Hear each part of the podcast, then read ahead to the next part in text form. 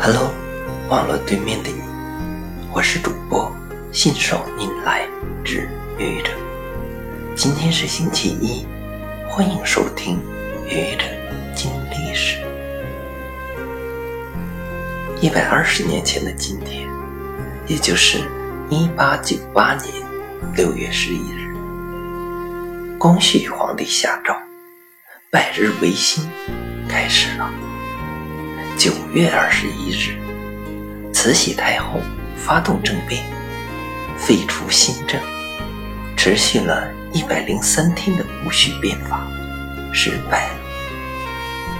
今天我不想来谈变法的问题，这个问题太大了，不是我喜欢的话题。作为中国近代史上非常重要的一次资产阶级。改良主义政治运动与其他所有的改革创新相类似，以拥抱变化、迎接变化、主动改变为主题。我今天就想来谈一谈关于变化或者改变。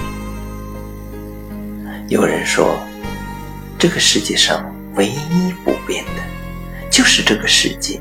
一直在变，所以每个人都无法拒绝改变，因为拒绝改变就是拒绝这个世界。这显然不是一个明智的选择。虽然拒绝改变无异于螳臂挡车，但是守旧的保守主义者总是习惯于抗拒改变。他们希望改变来得迟一些，迟一些，再迟一些。可再迟也是要来的，改变不可避免，终将发生。一个明智的人看到改变不可避免时，会有明智的选择，也就是迅速投身到改变的洪流中，而不是原地踏步。固步自封。一个明智的人投身到改变的洪流中，不一定能够取得成功。